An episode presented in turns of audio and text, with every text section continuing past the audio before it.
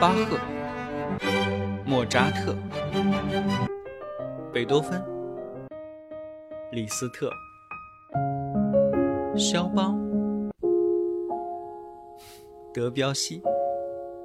这里是显微镜下的古典音乐史，我是旧扎特，不是莫，是旧啊。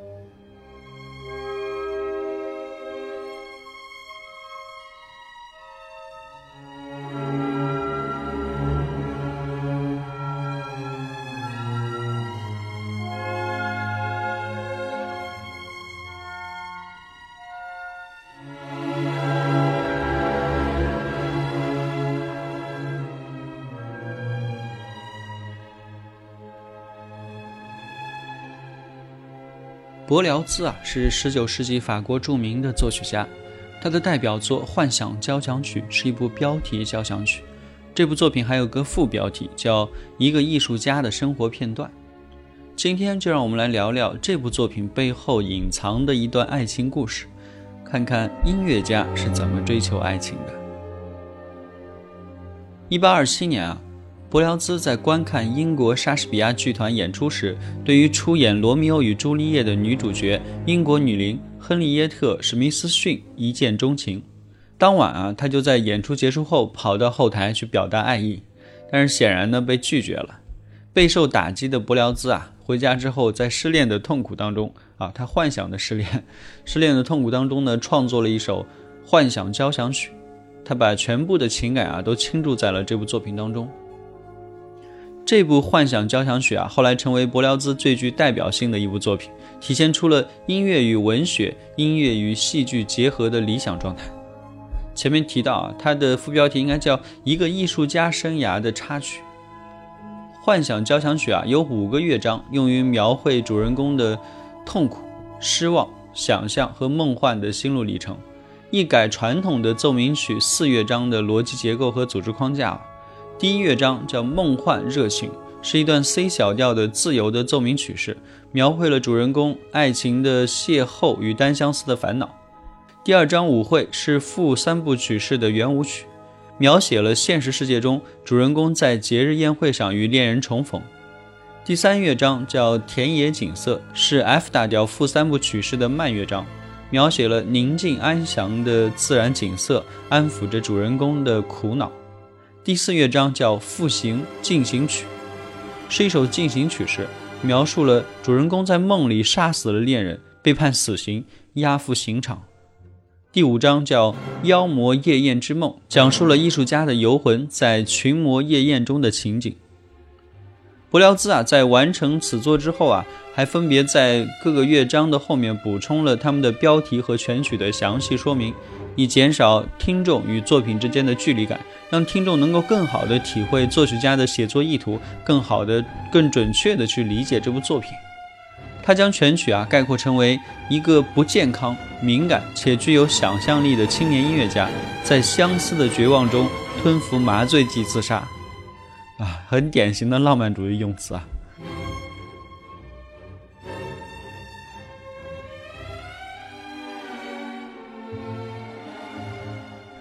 并且啊，第一乐章他写道，开始时他没有遇到恋人之前的那种黯然忧伤和欣喜若望，然后是，然后是恋人的出现激起了他爆发式的爱情，令他充满着痛苦、忧虑和嫉妒，同时又带给他柔情和慰藉。第二乐章则是在华丽、灿烂、辉煌的午宴上，他与他的恋人再一次相遇，他那迷人且高贵的形象。令他的内心又一次掀起了波澜。第三乐章是落日黄昏中，他置身于田野之中，听到了牧歌二重奏。面对如此和谐的旋律、美丽的风光，让他再一次燃起希望的光芒、约会的幻想。突然间，他的恋人又出现了，这让他心头猛然一紧，痛苦、烦恼的预感一瞬间涌出来。他在想，他是否欺骗了他？这时候，一个牧人又吹起了牧笛，而另一只牧笛却停止了回答。此时，远处传来轰隆隆的雷声，一时间，他又陷入了孤独和沉寂。第四乐章，他写道：“他梦见他将自己的恋人杀死，判决了死刑，伴随着庄严的进行曲，被押赴刑场。在最后一次爱情闪现的转瞬即逝当中，斧头落下了，一切戛然而止。”第五乐章则是他发现自己陷入了一群妖魔到场葬礼的夜宴之中，他们聚集在一起，喧嚣的狂叫、狂笑。原来他的恋人也加入了这场妖魔的夜宴，他的到来似乎引起了群魔的注意。死亡的钟声即刻敲响，伴随着嘲讽之声。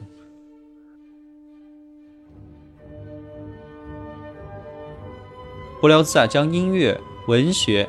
还有戏剧啊，融为在一体，给了听众全新的感受。不过啊，有点戏剧性的是，这部苦心孤诣写出来的幻想交响曲啊，首演的时候并没有引起女演员的注意。于是呀，柏辽兹又组织了第二次演出。当晚的音乐会还有柏辽兹另外两部作品，其中一部就是《罗密欧与朱丽叶》。啊，柏辽兹呢又借着音乐深情的表白，最终啊，终于打动了这位叫史密斯逊的女演员。他们相爱以后啊，走进了婚姻的殿堂。柏辽兹最终凭音乐抱得美人归。